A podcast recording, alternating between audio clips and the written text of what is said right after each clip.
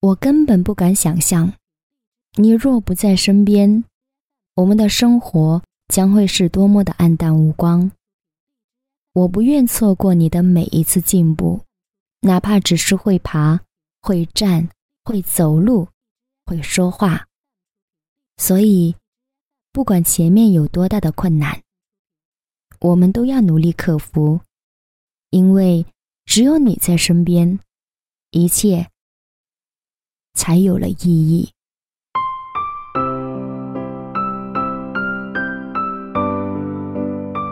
大家好，我是酸酸甜甜的李斯，很开心在一个月之后呢，我们终于又在这里相遇了。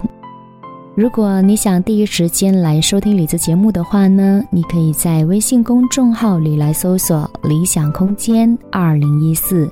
理想空间四个汉字的全拼音，然后加上数字二零一四。有任何关于李子，或者是关于李子最近的一些动态节目、文字等等，你都可以第一时间在这里得知。而今天在节目当中想跟你分享到的文章，名字叫做《有你在身边，一切才有了意义》。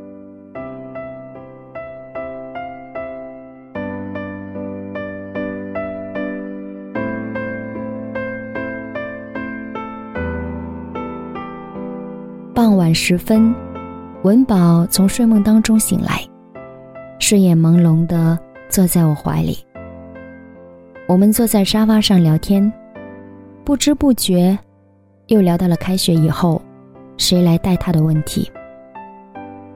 由于婆婆还没有退休，公公在家里也有工作，实在抽不出身来。但我和宝爸坚决的不同意。把文宝带回老家。婆婆是位人民教师，暑假放假后的第二天，她就收拾好行李，从老家赶上来照顾文宝，一直到八月底，文宝都会留在我们身边。可是，之后呢？在婆婆退休前的这段时间里，到底谁过来照顾她呢？这是自他出生以后，我们一直在思考的问题。可是每次，宝爸只能安慰的说：“别想了，现在愁也没用，总会想到办法的。”我也一直这样的深信着，“船到桥头自然直。”最难的时候，就是我休完产假回去上班的第一个星期。六月的最后一周，那是我们过得极其不轻松的一周。那时，婆婆还没有放假，宝爸又要上班。虽然那个时候为了照顾文宝，他跟单位申请了在家办公，但最后的实践证明，宝爸再怎么努力，他一个人确实很难兼顾工作与带娃。由于文宝也是第一次那么长时间的离开妈妈，他很不习惯。第一天，他总是哭，不怎么喝奶，也不怎么吃米糊。宝爸焦急的跟着直掉泪，忙着哄他、喂他、抱他、背他，一天都没有时间吃东西。那天晚上，他还要值班到零点，累到胸口直痛。虽然我回去上班了，但心里着实放心不下，时不时就忍不住跟宝爸了解情况。我们一家都身心俱备的一天，就这样过去了。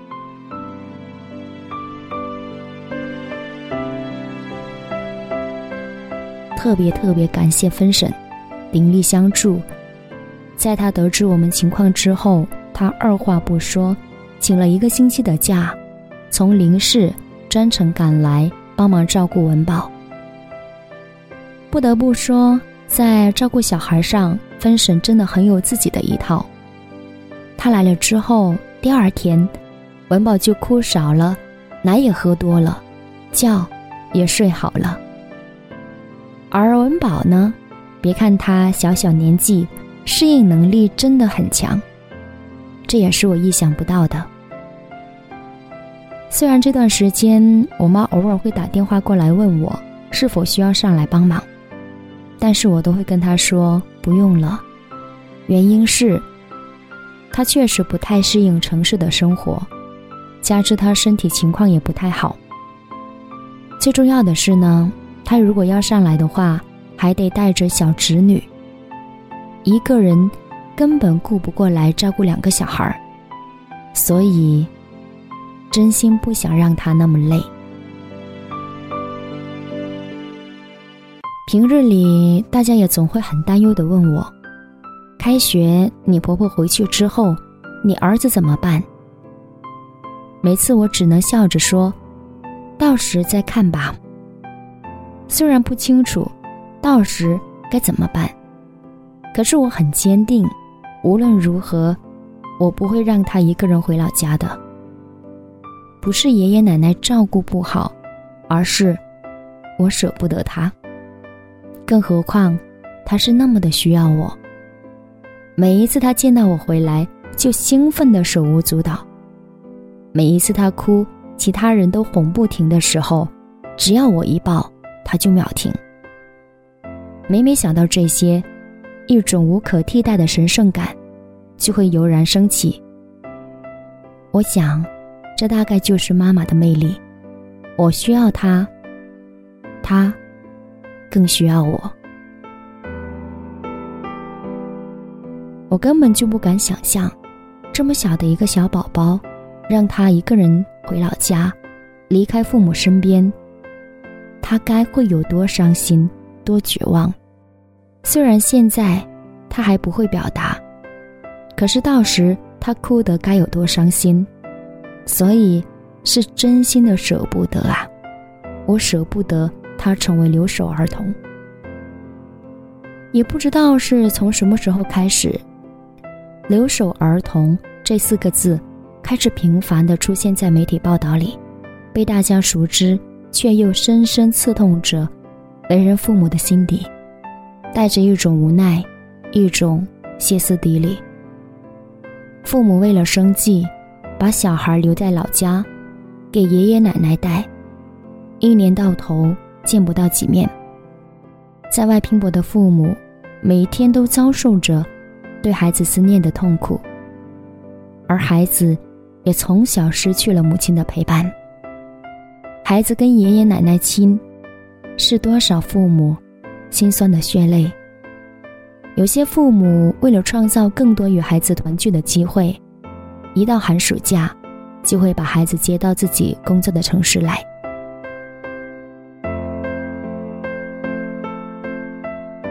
我不由得想起了半个月前，宝爸去车站接婆婆的时候，他跟我描述的那一幕，以及是当时的心理感受。他说：“今天在客运站看到的一幕，让我特别的感慨。我拖着一辆拖车。”着急的在这个地方等待妈妈。这个时候，我有留意到，在旁边有四个小朋友，两个大的，两个小的。大的那两个一男一女，应该是读小学的年纪。他们两个晒得黝黑黝黑的，然后手里各自都在玩手机，看起来很腼腆，也不爱说话，有一种从乡里来的羞涩。与他们形成鲜明对比的是旁边两个小女孩，特别是最小那个，非常的活泼，然后玩着一个竹蜻蜓，让它飞来飞去。旁边的士拉克大哥逗他玩，他也不怕，笑起来更加可爱。他那个小姐姐虽然不怎么爱说话，但在小妹妹的拉动下，也在旁边跑来跑去。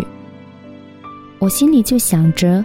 也许小孩到了这个年龄段，都是异常的活泼的，这才符合他们的年龄特点，活泼好动又很快乐，无忧无虑。但是过了三五年，到了他们那两个大哥哥大姐姐读高年级的年龄，可能就不太一样了，也会变得多愁善感起来。这四个小孩应该是在等人。我就跟旁边的保安聊起天来。保安大哥说，他们应该是老家那边通过大巴直接寄上来的。毕竟寒暑假马上就来了，两个月的时间也能够让他们和父母有个比较长时间的相聚。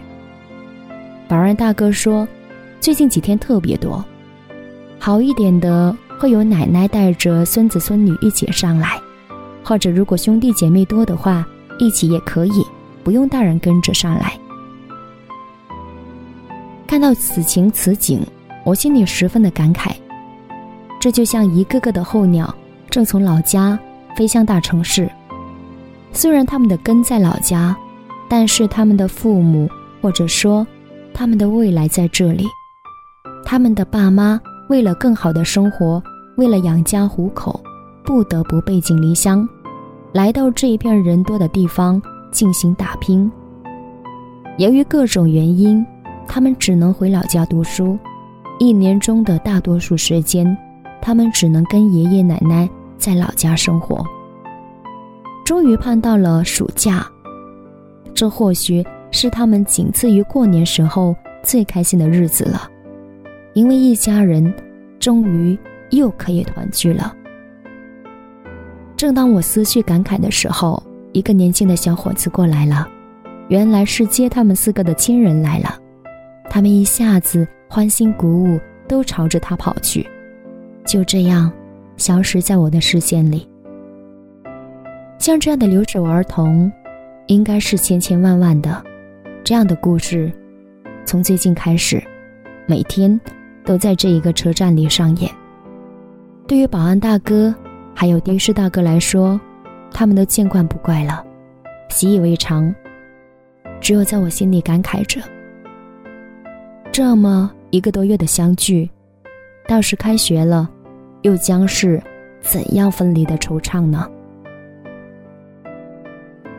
说实话，当我看到宝宝给我发这些文字的时候，我心里着实难受。有些小孩不得已成为留守儿童，不得已成为留守儿童，成长因为缺乏父母的陪伴，性格看起来安静，甚至有些内向。其实哪个父母不希望能陪伴在孩子身边，不希望把孩子留在身边呢？但是确实迫于生计，或出于无奈，才做出了这样痛心的抉择。但是，请记住，父母虽然身在外，心却在宝贝你呢。他们这么努力拼命的工作，期盼着的就是能尽早的。把你接到身边来。我想起了前不久回去上班，某一天晚上刷朋友圈的时候，看到一位同事发了一叠厚厚的车票，然后配文说的是：“这叠厚厚的车票，就是这两年来，我们每个周末搭车从广州回老家看孩子的证明。而从今天开始，这种母子分离的剧痛，终于要结束了。”以后每天下班回家，都能看到宝贝了。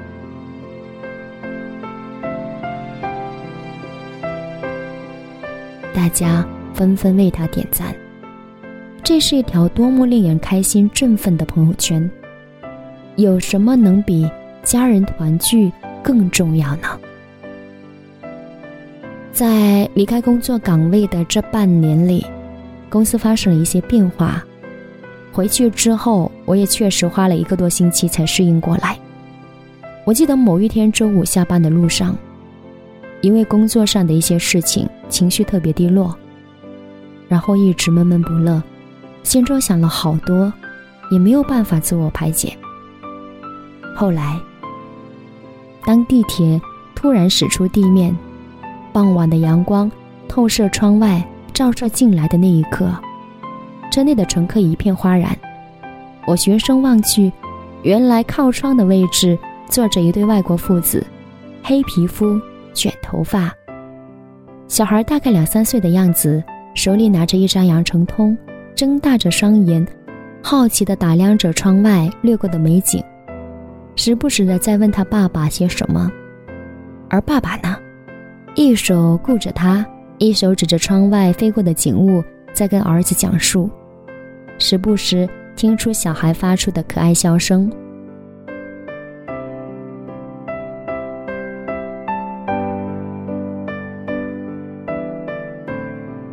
看到这一幕的时候，我心里突然间变得很安静，又温柔起来。刚刚心里的郁闷抛到九霄云外，此刻我想到的是，也许不久之后。我们也会带着文宝出去旅游，也许也会有这样的一瞬间，有这样的一个画面，那该是多么的温馨。所以呀，瞬间又充满了斗志，我要努力工作，努力奋斗，为了他，为了带他出去看世界。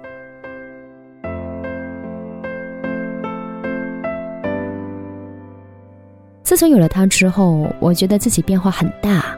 以前我总是喜欢上班踩点，熟悉我的人经常会看到我在马路上狂奔。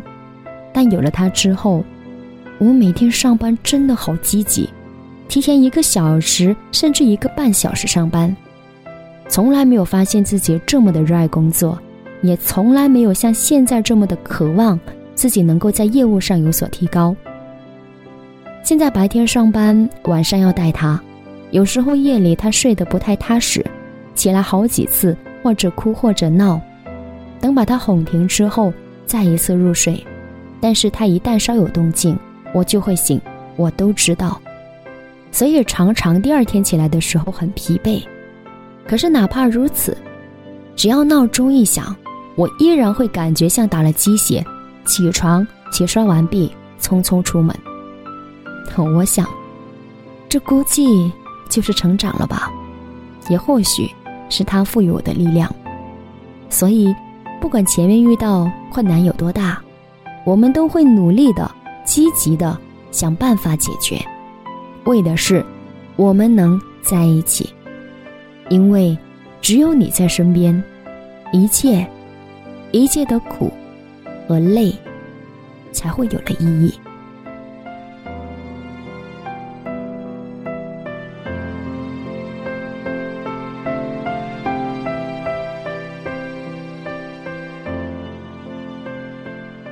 了，今天的故事呢，就跟你分享到这里了。如果你喜欢的话，可以转发到朋友圈，也可以在文章的后面来点赞。当然，如果你想第一时间收听到李子节目的话呢，记得在微信公众号里来搜索“理想空间二零一四”，理想空间四个汉字的全拼音，然后加上数字二零一四。嗯，从这个星期开始呢，我给自己一个小小的目标。我希望我能够每个星期都能够做一期节目，写一点东西来跟你分享。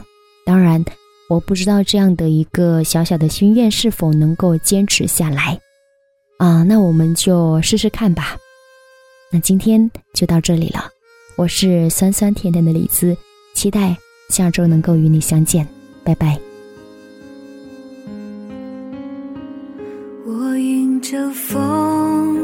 在这座城市慢慢的长大，因为有你，世界充满感动。爱是什么模样？因为你，它才有形状。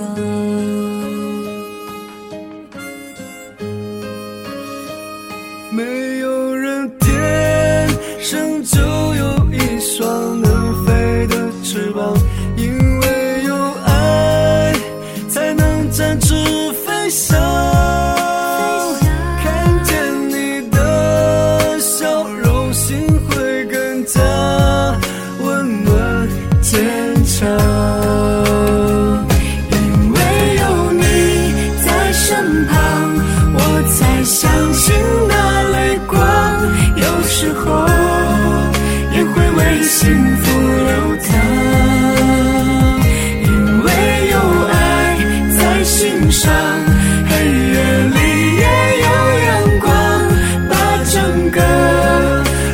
这城市的爱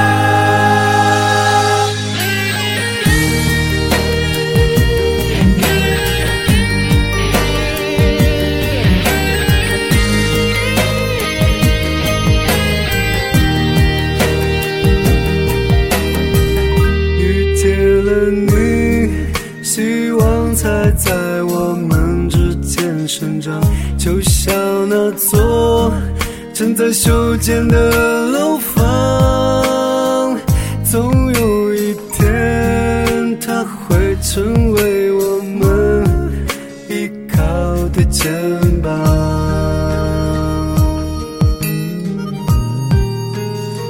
伤心的歌唱过了一次，要把它遗忘。